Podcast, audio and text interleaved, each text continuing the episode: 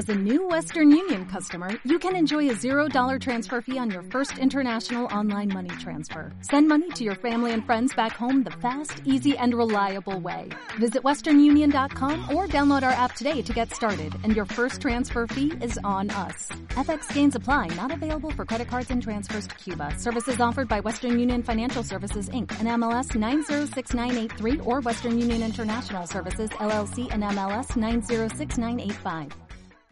Y esto es porque la lengua no tiene hueso. Es un espacio para hablar de diversos temas desde una perspectiva más libre, sin complejos, ni tabúes, ni dogmas. Vamos a hablar, vamos a discutir, vamos a compartir y poner en duda todo para poder crecer juntos y juntas. Acompáñenme que esto es porque la lengua no tiene hueso.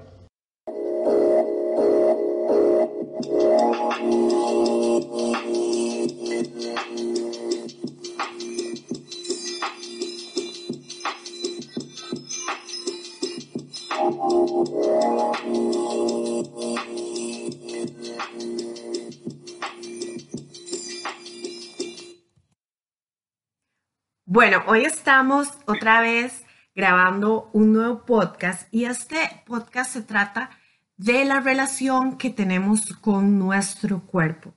Hoy estoy aquí con Ale nuevamente para que nos ayude a verlo desde un aspecto más eh, psicológico y a través de las experiencias que tanto Ale como yo hemos tenido en cuanto a cómo nos hemos ido desarrollando en relación o nuestra relación con nuestro cuerpo. Hola Ale, ¿cómo vas?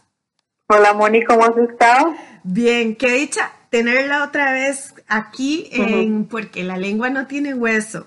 Y para empezar, Ale, yo quería que me dijeras em, cómo podríamos o en qué momento empezamos a tener una relación insana con nuestro cuerpo. Bueno, para empezar, saludarte montones y agradecerte siempre el espacio, que siempre tenés un espacio para mí. Y bueno, empezar por decirte que esa relación empieza desde muy niñas y desde nuestros inicios de la socialización, ¿verdad? Dentro del vínculo familiar, dentro de la sociedad, dentro de, de lo que se encuentra a nuestro alrededor. Desde pequeñas es difícil porque empezamos a recibir mensajes eh, fuertemente distorsionados de nuestra imagen eh, por estereotipos ya sociales que de manera, o digámoslo así, sin querer, nuestra familia este ya tiene sobre nosotros, ¿verdad? O sea, entonces desde ahí ya empezamos en una relación difícil o confusa con nuestro cuerpo. Sí, y es que yo, ahí que dijiste esto de que desde que estamos muy, muy pequeñas empezamos a, a recibir mensajes, yo me acuerdo, digamos, que cuando yo estaba pequeñita, yo tengo una hermana que es súper blanca de pelo, era de pelo muy, muy claro. Y en aquellos entonces, aquellos ayeres, como dijo una amiga mía, pues la gente tan blanca y, y digamos tan rubia no era común en Costa Rica. Entonces ella llamaba muchísimo la atención. Contrario a mí, que yo soy blanca, pero no soy tan blanca. Y digamos, desde ahí uno, yo, digamos, uno empieza a ver como que la gente le llama más la atención una persona más blanca que una persona como yo, digamos. Entonces, digamos que yo pienso que ahí empieza uno a conectar como la parte de si soy tan bonita o no soy tan bonita o, cómo, cómo me perciben los demás. Claro, es que lo, lo diferente siempre va a dar que hablar para bien o para mal. a, nivel, a nivel de cultura latinoamericana, claramente que cuando vemos una persona eh, blanca y de ojos claros es atípica a, a, a nuestra raza como latinos, ¿verdad? Me sucede mucho que en mi caso mi hija es eh, blanquita de ojos negros y colochos y mi hijo es rubio y de ojos claros. Entonces imagínate que claramente lo primero que la gente dice es como, ay, ese chiquito, este, porque tiene los ojos claros y porque es rubio. Entonces nosotros aquí en casa hemos procurado trabajar muchísimo ese, ese tema con el fin de que, de que no existan esas diferencias o esas percepciones emocionales desde tan temprana edad, ¿verdad? O sea, de, de que estas bellezas atípicas, ¿verdad? Este, que nos encontramos en América Latina como un niño blanco y ojos claros, eh, no vayan a influir en la, en la belleza que ya de por sí tenemos como, como latinos, ¿verdad? Pero desgraciadamente, desde los inicios en el vínculo familiar, obviamos este tipo de cosas y no las aprendemos a manejar. No, no, y, y digamos que yo pensaba que, que era una cuestión de que yo me lo imaginaba. Cuando yo estaba más grande, yo decía, qué raro, ¿verdad? Porque es seguro eh, eh, a Ana le dan, que Ana es mi hermana, le dan mucho más pelota que a mí, que yo soy, pues yo soy, sigo siendo rubia y de ojos claros, pero ella todavía es más rubia. Entonces yo decía, ¿será que yo me lo imagino? Pero no, digamos, ya una vez que uno está más grande y ve las cosas desde una perspectiva más racional, se da cuenta que sí, que esas diferencias, pues sí existen y que sí son, eh, desde entonces, las van marcando y van haciendo, em, digamos, como mella en uno y va formando un concepto de nosotros mismos. Ale, pero digamos, aún así, yo me recuerdo que de niña, que de niña todavía tenía yo una percepción de mí misma muy buena. ¿En qué momento crees vos que empezamos a desarrollar una, una relación o nos empezamos a pelear con nuestro cuerpo? Eh, bueno, más allá de, de qué creo yo, pues la teoría nos habla que la adolescencia es ese momento tan marcado en donde empezamos a tener una percepción o una realidad con nuestro cuerpo. En desde ese punto de vista, ¿cómo te lo puedo explicar?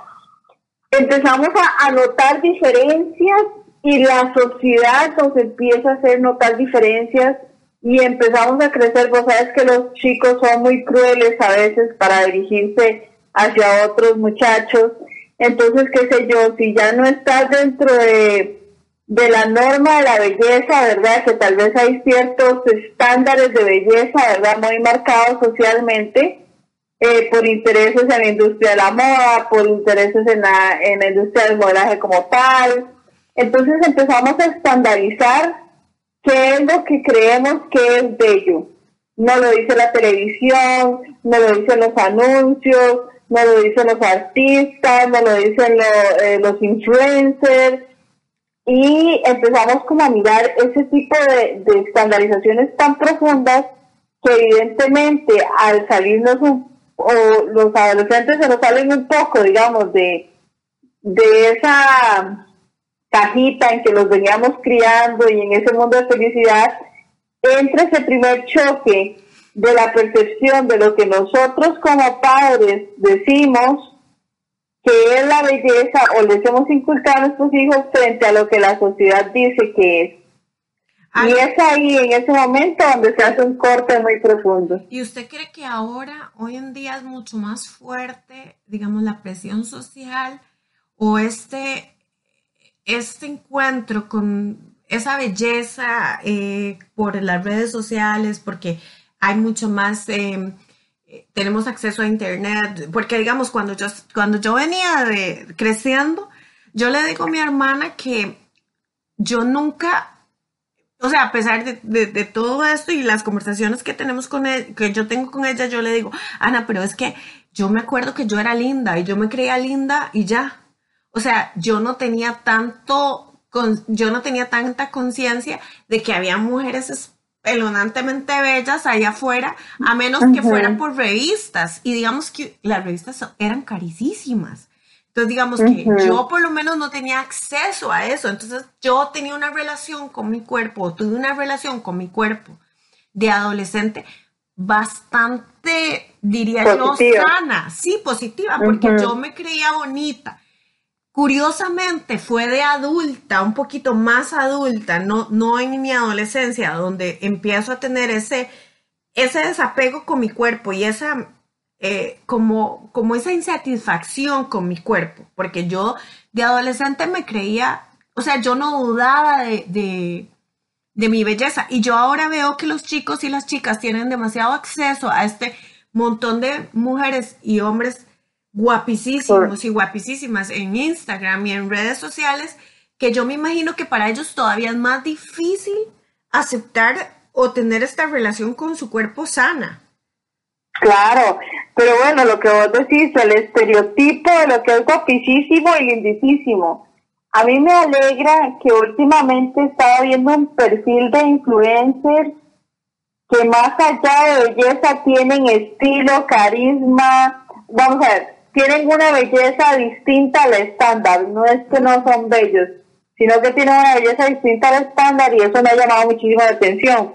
Ahora, lo que vos me hablabas de de que de más adulta tu, tu relación con tu cuerpo fue que fue cambiando, es posible, Moni, que haya sido parte de alguna relación de algún momento en tu vida que marcó un antes y un después, que tu autoestima se vio directamente afectada y ahí es donde nos empezamos a autocuestionar.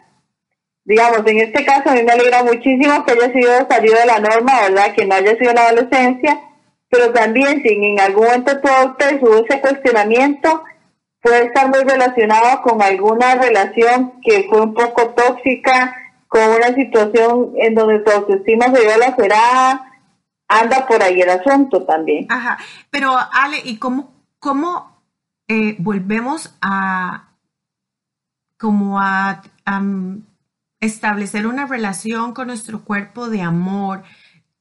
Cómo empezamos a reconstruir esa relación desde, desde, una, desde una, de una posición mucho más sana, ya no peleándonos, ya, ya no sintiéndonos, ya digamos, porque yo veo mucha gente que no acepta, em, digamos, eh, su forma anatómica, digamos. Por ejemplo, en mi caso, yo soy delgadilla de patillas súper delgadas y a mí me costó muchísimo aceptar, digamos, esa forma, porque soy así como cero caderas, eh, muy delgadita, y a mí me costó porque yo quería ser voluminosa, pero mi cuerpo jamás, nunca va a ser así. Pero yo, conforme fue pasando el tiempo, me fui aceptando y fui viéndome la virtud de ser así, porque ahora soy una mujer mucho más adulta que no me tengo que preocupar por el sobrepeso, no me tengo que preocupar por otras cosas que otras mujeres que eran mucho más claro. antes y, tenían esas curvas preciosas se tienen que preocupar. Igual, o sea, todos los cuerpos para mí son hermosos, indiferentemente del tamaño y las curvas que tengan. Pero ¿cómo hacemos para reconstruir esa relación con nuestro cuerpo una vez que ya la hemos roto que nos hemos peleado con, con nuestro cuerpo? Bueno, vamos a ver. Primero lo que acabas de hablar se llama dismorfia corporal. La dismorfia corporal la sufre aproximadamente un 2% de la población y es una insatisfacción con alguna o algunas partes de nuestro cuerpo. Eh, eso, como te dije, viene a haber una ruptura, una impronta, un momento difícil que marca un antes y un después en, nuestra autoestima, muy relacionada con los estereotipos sociales de la belleza. En mi caso, por ejemplo, como me decías, eh, que vos fuiste delgadista y, y sufriste por el tema de que quería ser más voluminosa, bueno, imagínate que yo toda mi adolescencia, vos soy voluptuosa, soy una mujer eh, de senos grandes, de caderas un poquito más amplias. Y, recuerdo que, que todo el mundo decía, es que esa cara que tenés, muchacha, tan preciosa, ese pelo, y yo lo único que me concentraba era en la panza, y que yo decía la panza y tengo los brazos gordos. Siempre decía eso, nunca se me olvida. Creo que con el tiempo, este, fue, y te voy a decir qué fue lo que marcó el antes y el después en mi vida, porque a mí me gusta mucho contar esta historia. Yo era muy jovencita, eh, te estoy hablando de 11 años si acaso, y tenía una amiga que tenía la misma edad, pero desarrolló primero que yo. Nunca se me va a olvidar. Y resulta ser que nos fuimos para la playa y me dejaron ir, por primera vez me dejaron ir sola a la playa con una amiga, con la familia y yo recuerdo que mi mamá me compró un vestido de baño de completo y que tenía como una agüita pegada. Y mi amiga andaba con bikini. Entonces, para mí fue, desde ahí empezó como el choque y el impacto, ¿verdad? De ver un cuerpo tan distinto al mío, yo todavía tan niña. Y recuerdo que inclusive salimos con unos muchachos como de 13 y 14 años. Y fue la cosa más extraña que yo pude haber vivido en mi vida. Ese mismo día andábamos con el grupo de primos de ella. Y, esa, y esos muchachos, uno de ellos, íbamos a montarnos en la banana ahí en el mar. Y fíjate que yo nos íbamos a montar todos y uno de los primos se volvió y dice, se van a montar todos menos Ale, porque si nos caemos de la banana, Ale se la come. Y eso fue una cosa que marcó un antes y un después de mi vida, Mónica, yo te puedo explicar. O sea, me costó años entender que ese momento de bullying, que hizo ese muchacho en aquel momento de mi vida no me definía como persona, ni como mujer, ni mi cuerpo, ni nada. Me, eh, tuve un problema de dismorfia corporal grande, sufrí de bulimia durante casi tres años, este, hasta que un momento en que me reconcilié conmigo misma y acepté este cuerpo que tengo, que me parece maravilloso, que trajo dos hijos a este mundo, pero tuve que pasar por todo un duelo o un proceso de duelo para llegar a la conclusión que la única forma de ser feliz era volver a amar y a recuperar mi cuerpo. Y eso es un proceso grande. Uno de los ejercicios que a mí me gusta poner a hacer a mis clientas es párese frente a un espejo, desnudo, llórese y pídase perdón. Claro, es... porque es muy fuerte hacer ese ejercicio, muy, muy fuerte. Ale, yo no recuerdo tan claramente el momento exacto en el que yo empecé a alejarme de, de, mi cuerpo, porque como te digo, para mí sí fue eh, de adulta, no de adolescente, pero sí me costó montones, digamos, volver a verme al espejo y dejar de verme esos, esos puntitos o esas partes del cuerpo que, me, que no me gustaban. Eh, claro. y, ahora, pues, después de muchos años, yo no tampoco recuerdo en qué momento fue que me empecé a, reconciliar con mi cuerpo, pero ahora en día yo me, me, me, veo al espejo y yo, o sea, solo veo una figura espectacular. Tal vez no la tenga y tal vez tenga un montón de defectos que otras personas verán, pero por lo menos para mí, este cuerpo, y es que yo lo veo de otra manera distinta ahora. Yo ahora veo que es el vehículo de Mónica. Correcto. Es donde yo habito. Entonces, para mí es sumamente importante y yo lo cuido montones. Digamos que eh, yo sí soy de las personas que me alimento bien, que eh, me ejercito y todas esas cosas. Y eso me ayudó, eso de alimentarme bien y de ejercitarme, me ayudó también y fue como una de las primeras cosas que hice para irme reconciliando con mi cuerpo. En el momento que decidí empezar a hacer ejercicios y empezar a hacer cosas que me hicieran sentirme bien y que me hicieran, que, me hicieran sentir que estoy cuidando de mí, yo me empecé a reconciliar con mi cuerpo. Pero Ale, ¿cómo le decimos, por ejemplo, a los papás y a las mamás qué deben hacer para que sus hijos no pasen por ese momento tan difícil de, o sea, de, pelearse y reconciliarse, sino más bien tratar de que ellos tengan una relación con su cuerpo dentro de lo eh, posible, lo más armoniosa, lo más armonioso que se pueda. Esa es de las cosas más difíciles y te digo que me encantaría poder evitarle a todos los papás y a sus hijos esa situación, pero es bien compleja. Lo que nosotros siempre podemos hacer es empezar a lidiar con una realidad en la que ellos tienen que vivir.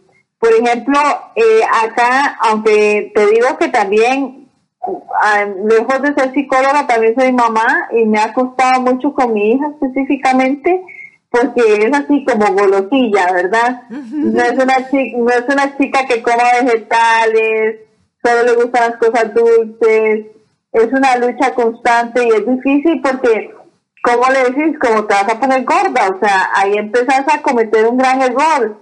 Y a veces la frustración de uno como papá es como a ver si reaccionan, ¿verdad? eh, entonces yo lo que trato mucho de manejar por el tema de la salud. Esto, eh, yo siempre le digo, eh, ni flaquitos ni gorditos, sino saludables. Entonces, ese es como el punto que yo he tratado de utilizar. Es muy difícil, es fomentar mucho la autoestima, pero vos le puedes decir a tu hija que es preciosa, que es bellísima, que es maravillosa, que se van a topar en la calle alguna persona que vea proyectado debilidades en ella, que le vaya a decir todo lo contrario. Y ahí es donde hay que trabajar en, en este aspecto. Las personas a veces ven en nosotros cosas que no tienen y a veces ese recelo los hace lastimarnos. Entonces es, es, un trabajo importante, y es largo, es de tiempo, pero, pero wow, o sea, y es importante hacerlo. Ale, y yo también quiero, digamos, recalcar que yo una de las cosas que le digo mucho a mi hijo que está en medio de todo este torbellino que se llama la adolescencia, es que él no tiene que buscar aceptación en los demás, que es muy probablemente que el, no el 100% de las personas ni lo vean guapísimo, ni lo vean feo, digamos, pero que ese es un derecho que todos tenemos y que no es nada personal, porque puede ser que vos vas a una tienda y a vos te gusta un par de zapatos y a mí me gusta otro totalmente distinto y no tienen, no, no, yo lo que le trato de decir es, los zapatos no tienen la culpa, o sea, es una cuestión de gustos, también de los demás, que es un derecho que las otras personas tienen. Entonces, yo siempre le digo a él, el hecho de que alguien eh, no opine que usted es em, guapísimo o que no le guste usted, no quiere decir que usted sea ni feo, ni bonito, ni nada. Simplemente es una cuestión de que usted a esa persona en particular no le gusta, porque yo creo que también hay algo que que no le enseñamos a, los hijos, o por lo menos a mí no me lo enseñaron, era que yo no le iba a gustar a todo el mundo. Que yo, me, yo me iba a enfrentar con personas a, que no, a las que no les iba a gustar y que estaba bien. Que eso no era un problema mío, sino era un pro, ni problema de ellos. Tampoco es una cuestión de que a unos les gusta el rojo y a otros les gusta el naranja y a otros les gusta el blanco. Y así de sencillo es que todos tenemos diferentes gustos y que muchas veces no vamos a encajar en el gusto de una persona y eso está completamente bien. Que yo creo que eso también se nos olvida decirle a los hijos y por lo menos a mí no me lo dijeron. Entonces, el miedo al rechazo y la primera vez que usted siente el rechazo por una persona, de otra vez vuelve y daña la autoestima como y lo vemos de, una manera muy, lo hacemos muy personal. Entonces, yo creo que también ahí podemos trabajarle a los hijos o a los adolescentes y de que no todo el mundo nos, nos no a todo el mundo le vamos a gustar, digamos. Eh, bueno, Ale, y digamos, yo me recuerdo porque yo pasé muchísimos años peleada con todo mi cuerpo, ¿verdad? Hasta el punto en el que llegué por, por muchos, muchos, muchos años, eh, duré peleada y ahora pues estoy muy bien. Y la satisfacción, digamos, de verse a uno em, y sentirse bien en el cuerpo de uno, yo creo que es algo que vale la pena, eh, vale la pena el esfuerzo, digamos, como decís vos, vos hiciste un trabajo muy grande, pero al final de cuentas, yo creo que ahora nadie te va a, te va a hacer sentir mal por lo que sos nadie lo puede hacer uno sentir mal y nadie puede hacerte sentir mejor de lo que te sentís vos con vos misma. Frente a lo que decías ahora eh, del tema de, los gustos, también es importante abarcar el tema de la química, ¿verdad? O sea, tenemos ciertas compatibilidades químicas que nos van a hacer sentir bien con el otro y tenemos ciertos rechazos químicos. Y, y a lo largo de la vida también viene a entrar la parte cultural y psicosocial de qué nos gusta y qué no nos gusta, que viene con nosotros también. Entonces a veces no necesariamente solamente un tema físico, sino un tema familiar, un tema cultural, un tema de química, y tenés toda la razón, es algo que no se habla. Y entonces nuestros hijos o nosotros mismos nos enfrentamos constantemente a un rechazo y la pregunta es, ¿pero por qué? ¿Yo qué te hice? Y lo, y lo trasladamos hacia nosotros en lugar de decir, ok, la situación es del otro, no mía. Y, viceversa cuando sentimos rechazo a alguien, ¿verdad? Es como revisar qué está pasando en tu vida o qué pasó en tu vida que, que esta persona te produce rechazo o simplemente es una, una cuestión química, ¿verdad? O sea, hay muchas variables que juegan en esto que al final de cuentas eh, para una persona que no lo sepa se vuelve incomprensible, ¿verdad? Sí. Ale, ¿y cómo, cómo hacemos o cuál es, cuál es la clave para fortalecer el autoestima? Porque la clave para, perdón, dime. porque yo creo que, digamos, este pleito que nos tenemos con el cuerpo viene mucho de la falta de autoestima. Entonces, ¿cómo podríamos, qué tenemos que hacer para fortalecer el autoestima? Primero, yo creo que hay que hacer una tarea de autoconocimiento importante. Si realmente lo que siento lo siento por mí o por lo que dicen los demás si realmente la percepción que tengo de mi cuerpo es por mí o por lo que dicen los demás. Porque, por ejemplo, te digo, hace poco me, tuve que enfrentar con una persona que tenía como complejos con su cuerpo y constantemente me decía, es que vos sos una persona, es que como vos sos gruesita, es más, inclusive me llegó a decir, como vos sos gruesita, fija, seguro no te da frío. Una cuestión tan estúpida como esa. sí. Entonces, este, al, verme en esa situación, yo dije, bueno, esta persona está proyectando sus miedos en mí, realmente cómo me siento yo con mi cuerpo y, y bueno, te puedo decir que si no me conoces, pues soy una persona estándar, realmente no es como que haya un asunto ahí, pero este sí llegó a afectarme hasta cierto punto y tuve que replantearme muchos, muchas cosas y muchas preguntas y decir, bueno, ¿qué quiero yo? si al final de cuentas vos me preguntas si yo quisiera ser una mujer muy delgada, eso no está en mi estructura corporal. No me, no siento que en mí se vea bien.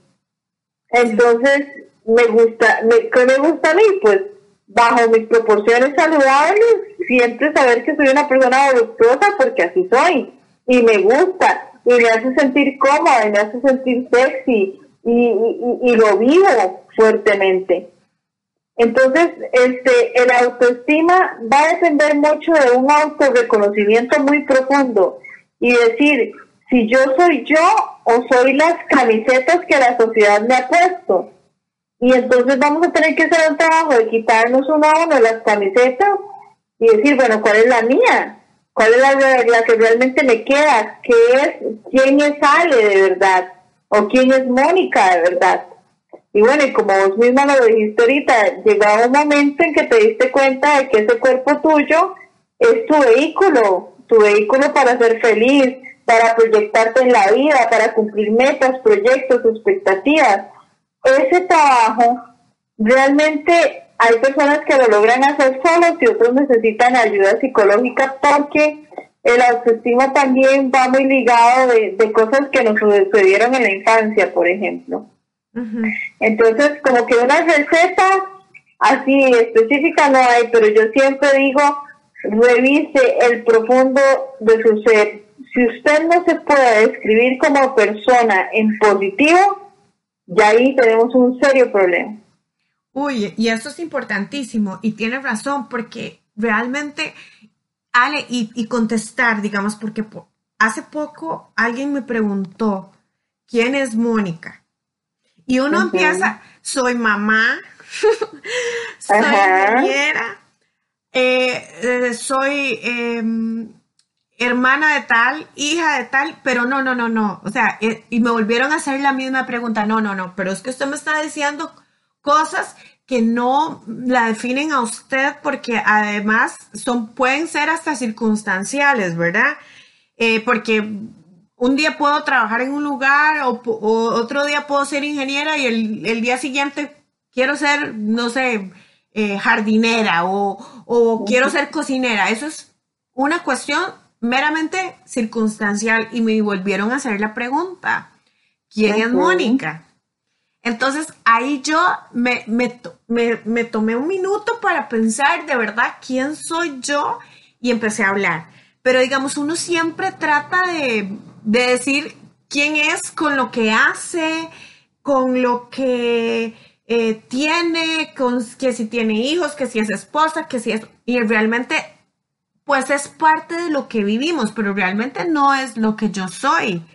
Entonces, yo creo que conocernos nos da la oportunidad de saber cuáles son nuestras virtudes y nuestros defectos, porque el hecho de conocernos no quiere decir que no vamos a reconocer también nuestros defectos. Hay que tener, hay que saber muy bien cuáles son nuestras debilidades o tal vez no sé si defectos, pero nuestras debilidades que hay que fortalecer y ese mismo autoconocimiento nos permite crecer desde ahí, digamos, hablar desde ahí y, tener claro que Mónica es distraída, por ejemplo. Entonces es una, una debilidad donde yo me tengo que enfocar, pero no me lastima ya. Yo la conozco, yo la conozco, la trabajo, pero no me hace daño. El día de mañana alguien me dice, Mónica, es que usted es muy distraída. Y yo, ay, sí. Y, no me, y no me hace sentirme acomplejada o no me hace sentir menos porque yo ya sé que soy así. Y es algo que yo estoy trabajando día a día.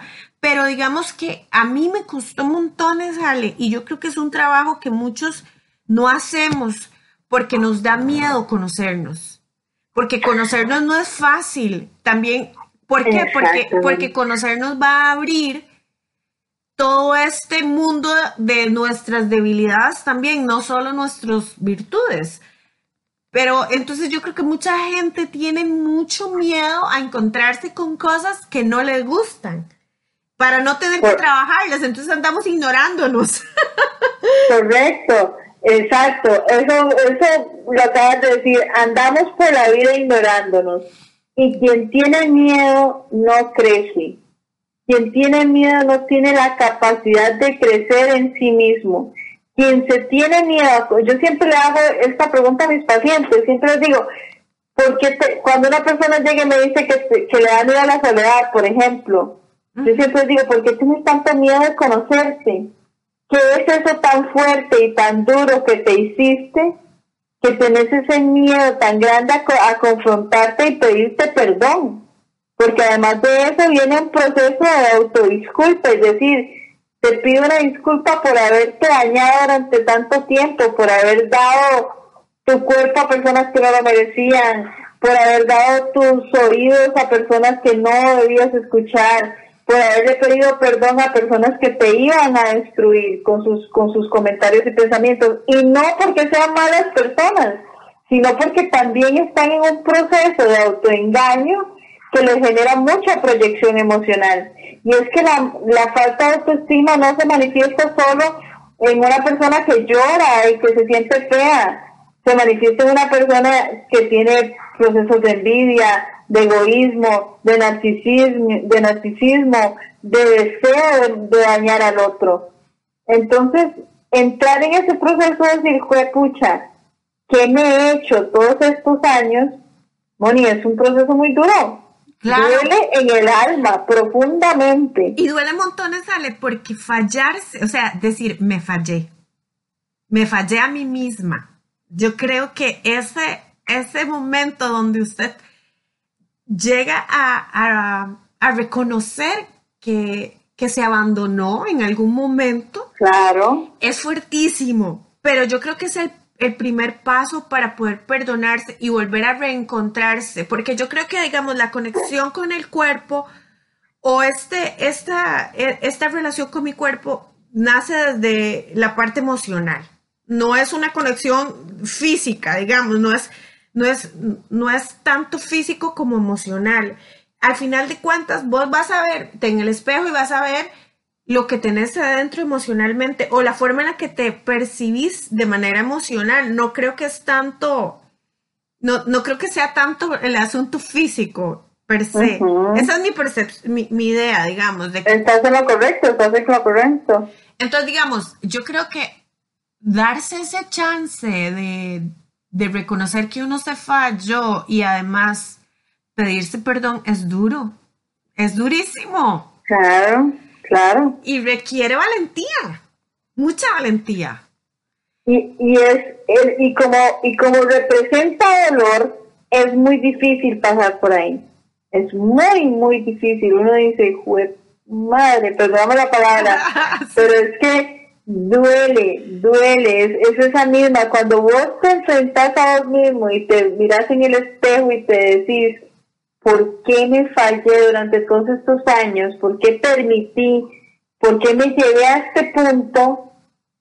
Es muy doloroso, pero la gente tiene que saber que después de hacer eso, la transformación que se viene es impresionante. La liberación. Y transformación porque vas a empezar a vivir una metamorfosis muy interesante. Eh, tu forma de, de pensar va a cambiar, tu círculo de gente va a cambiar. Lo que, lo que le, le, digamos, le permites a los demás cambia. La libertad de hacer con tu vida lo que vos querés también cambia. Claro, porque eh, ya entonces nos liberamos de alguna manera también a la hora de reconocernos y como decís vos, ponernos la camiseta que más nos queda, empezamos a romper con estereotipos que son muy, nos atan mucho a unas ideas. Entonces ya empezamos a ser más nosotros mismos. Eh, Correcto. Y, y, pero, eh, y es, bueno, yo que yo pasé ya por ahí, les recomiendo a todos los que nos están escuchando, a todas y a todos, que, o sea, que no tengan miedo. Que sí puede ser doloroso, porque sí lo puede ser, pero ahora que yo ya estoy en una posición donde me he perdonado y donde ya me veo al espejo y estoy feliz con todo lo que veo, y no solo a nivel físico, sino con la persona que, llegué a ser a nivel de personalidad y de lo que ahora vivo y lo, lo, que ahora me, gusta hacer, es súper, súper lindo. Uno llega a un momento en el que se siente súper bien consigo mismo y yo creo que todos andamos buscando eso. Al final de cuentas, todos queremos ser felices con lo que, con lo que tenemos, con lo que hay, como dicen. Exacto. No, y es que esa búsqueda constante de no sé qué ni no sé dónde es muy complicada. Y vos acabas de decir algo muy especial. Cuando vos te reconcilias con vos mismo, ya lo menos importante es el cuerpo, porque ahora tu cuerpo se vuelve un espejo de tu alma. Básicamente, el cuerpo se limpia y empiezas a proyectar lo que realmente sos por dentro, y eso es lo que la gente no entiende. A veces, cuando me dicen, es que tiene un no sé qué, ese no sé qué es una autoestima impecable, un alma realmente realizada, feliz con quien es, y eso se proyecta a través de la imagen corporal, de la forma en como vestimos, porque mira, no es la marca, ni es el pantalón o la blusa que te pones, es la forma en que lo llevas, es la gracia con lo que lo llevas. Claro, claro que sí. Ale, y digamos, por ejemplo, una persona que está empezando en ese proceso, digamos, de, ah, de perdonarse o tal vez ya empezó a incomodarse. Porque eso es lo primero que pasa, digamos, uno empieza a decir, ya me estoy incomodando, me estoy incomodando, o, o, ya no quiero sentirme de esta manera, quiero sentirme mejor. Yo sé que vos me dijiste que no hay ninguna fórmula, pero tal vez algún libro, alguna lectura, alguna práctica escribir, no sé, hay mucha gente que escribe y que eso le reconforta mucho, pero digamos algo que puedan, que pueda ayudarles a, hacer más fácil, digamos, a las personas que no tienen acceso a poder ir a terapia, eh, que tal vez exista algún libro o, no sé, algún ejercicio que vos puedas recomendar, aparte del que ya dijiste, de verte, de verse en el cuerpo, de verse en un espejo y empezar a, a perdonarse. Eh, que pueda ayudar a, que esta, esta evolución o este, esa transformación sea más placentera, porque no, nunca va a ser súper placentera porque es, es incomodarse, es salir de la zona de confort, de alguna manera. Pero digamos que, que pueda llevarlo a ser más fácil. Vamos a ver. Más fácil no. Más bien esto es como casi como empezar a hacer ejercicio. Es terrible y durísimo. Pero sí te puedo decir, bueno, que el ejercicio del espejo es muy positivo. El hecho de escribir, de, de ver después y echar las hojas para atrás y ver la evolución es impresionante. Es un ejercicio maravilloso. También metas a corto plazo, pero pero no metas a corto plazo voy a adelgazar 5 kilos, no, sino como eh, hoy voy a procurar tener un gran día, hoy voy a procurar decirme que estoy hermosa tres veces, voy a levantarme con una sonrisa, me voy a perdonar y voy a estar tranquila si no fue el día que amanecí mejor, eh, si agarré y me comí todo lo que había en la nevera hoy porque no me sentía bien, no pasa nada, mañana volvemos a empezar. O sea, es, es, es, una constante, es casi crear una disciplina en salud mental, una disciplina emocional. Y eso eh, se lleva su tiempo porque eh, hay que revisar también qué es eso o esa pesita que llevo colgada del pie que no me permite del todo hacer mi proceso.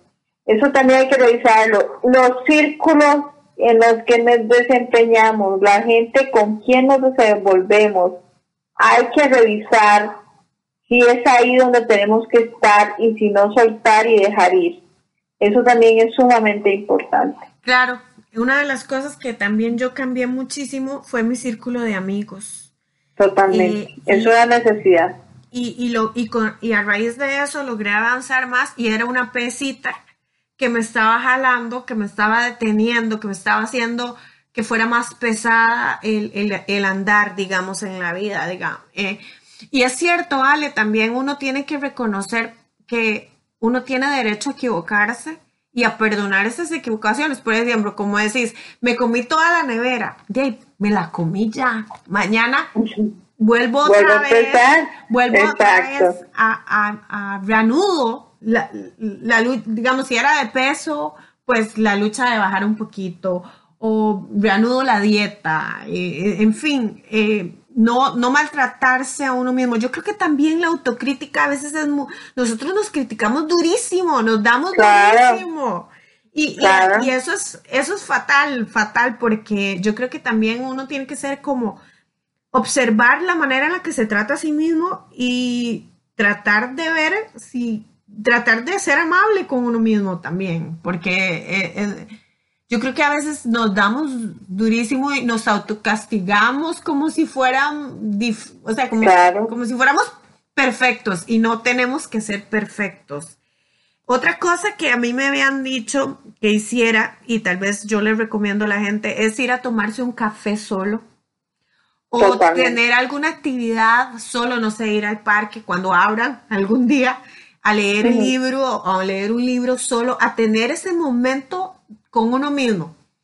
Eh, y, para escribir o para lo que sea, si quiere irse con un cuadernito y escribir y todo, pero es, muy importante, yo creo que tener momentos con uno mismo, que es otra cosa a la que la gente le tiene miedo, como decías vos, que la soledad, estar solitos.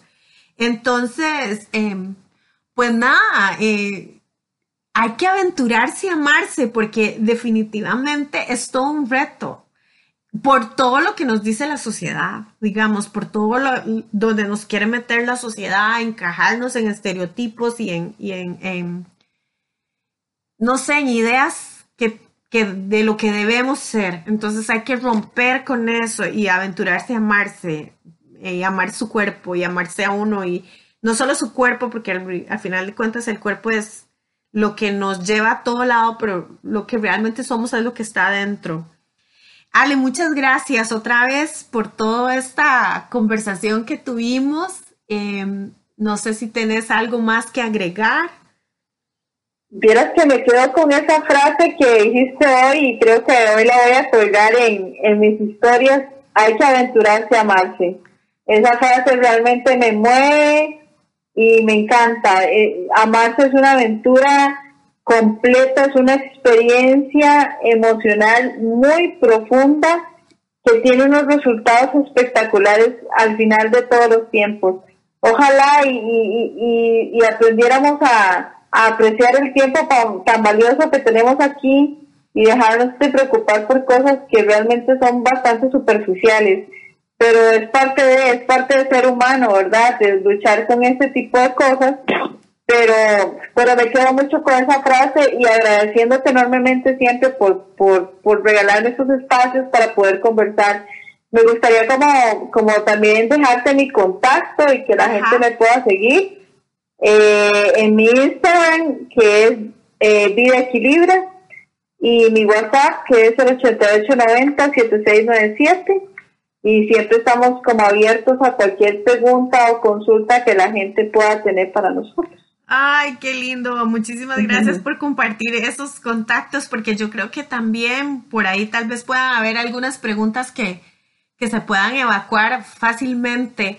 Ale, muchas gracias, de verdad. A mí me encantan estos temas porque yo siento que a pesar de toda la información que tenemos hoy en día de lo importante que es amarnos, por otro lado nos dicen que es importantísimo, pero no sé, hay como un, lado contrario que nos enseña como que tenemos que ser perfectos, que tenemos que ser triunfadores, que además tenemos que encajar sobre un estándar de belleza y cuesta montones salirse de ese canasto, salirse y, y, y, tener como el desafío de ser uno mismo, eh, porque la sociedad, a pesar de que por un lado nos dice que seamos nosotros, por otro nos dice que tenemos que hacer otro montón de cosas. Entonces es, es bastante complicado eh, llegar a ese momento donde uno dice, bueno, ya, ya me siento bien con esta piel y ya me siento bien con esta personalidad. entonces sí cuesta montones. Y entonces de verdad, muchísimas gracias nuevamente por tomarse el tiempo Gracias a vos, Monino. Este, sabes que contás conmigo para cualquier tema especial que quieras, ya aquí voy a estar. Un abrazo muy grande y ojalá este, la gente disfrute este podcast. Bueno, muchísimas, muchísimas gracias. Chao. Chao, Moni.